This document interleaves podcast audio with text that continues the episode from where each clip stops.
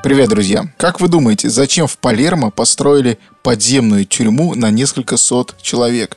В ней были залы, кровати и даже квартиры. Нам с вами кажется, что мы знаем об итальянской мафии все и очень давно. Однако, вплоть до 80-х годов людям чести удавалось оставаться в тени. Мы расскажем, почему в мафии не любили слово «мафия», кто мог вступить в нее и почему никто из нас не имеет на это ни малейшего шанса. Как люди из Королеона стали хозяевами преступного мира Сицилии, почему премьер-министр Италии целовал главаря Коза Ностра и что значит страшное слово «лупара». Это «Дорога на Чинизе» – подкаст о том, как сицилийская мафия изменила мир и современную культуру.